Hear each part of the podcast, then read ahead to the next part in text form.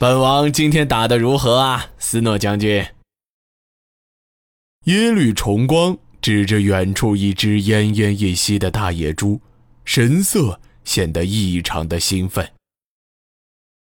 一天之内就打到三只那么大的野猪，每个孩子都能分到一些肉了。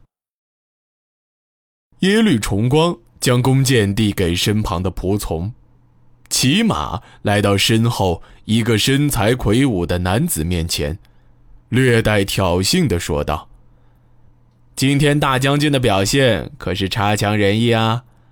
要是上战场的话，可就是凶多吉少了。”耶律斯诺满脸堆笑，语气谦和地说道：“兄长的剑法一直就是邪经第一，我怎么能比得过去？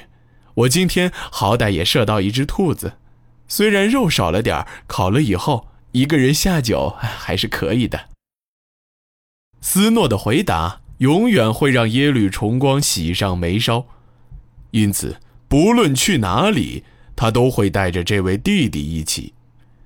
耶律重光大声笑道：“本王虽然知道斯诺是奉承我，但本王却还是十分的高兴。野猪就分你一只。”耶律重光只爱狩猎，已经到了如痴如醉的地步。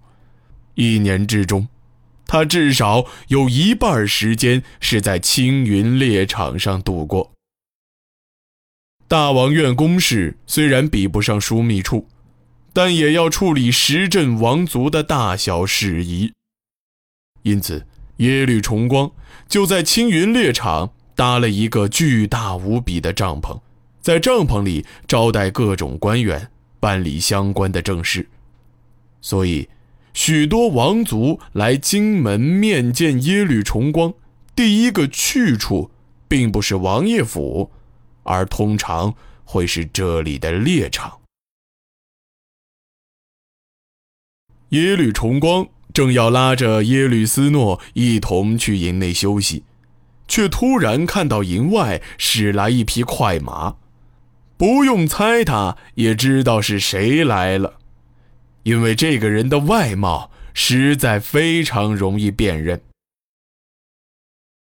不过，在这个时段。见到这个人过来，耶律重光知道一定会是十分紧急的事儿。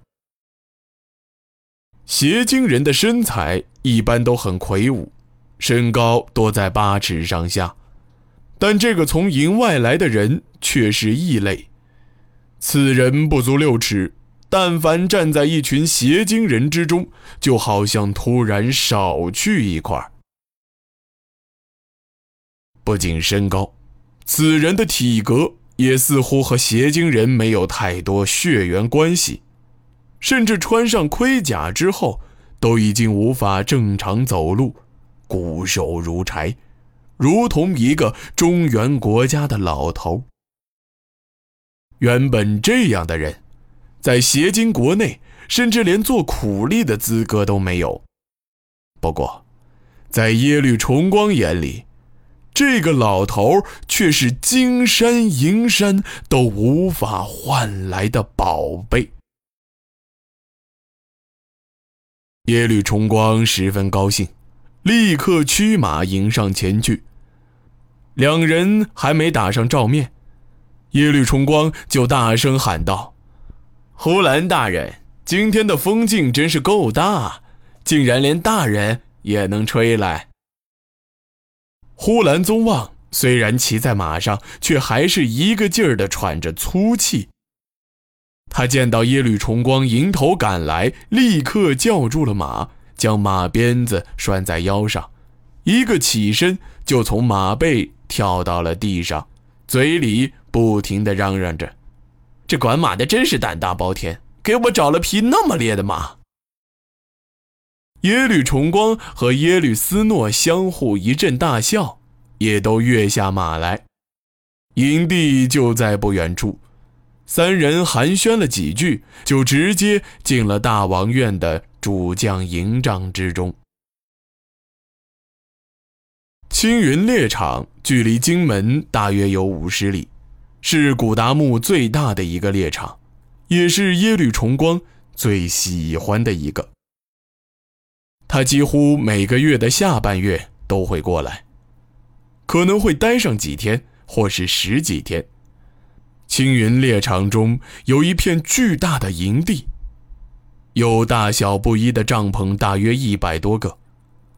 不只为耶律重光临时居住，也能接待客人休息打猎，各种设施也是一应俱全。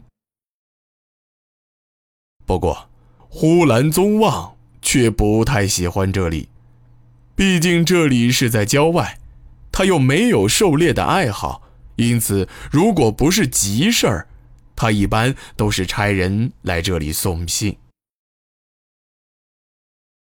呼兰宗望一进屋子，就走到火堆旁边，等耶律重光入座之后，直接坐在旁边的椅子上，伸手烤起了火。两位王爷早已习惯呼兰宗望这副模样，自然不会怪他。等耶律重光坐下之后，他把大帐内的仆从全部叫了出去。耶律重光拿起桌上的杯子，喝了一口温热的马奶，心情立刻十分舒畅。他面带微笑看着正在烤火的呼兰宗望，就拿他开起玩笑：“宗望大人，本王这里的火。”可都是用牛粪烧的啊！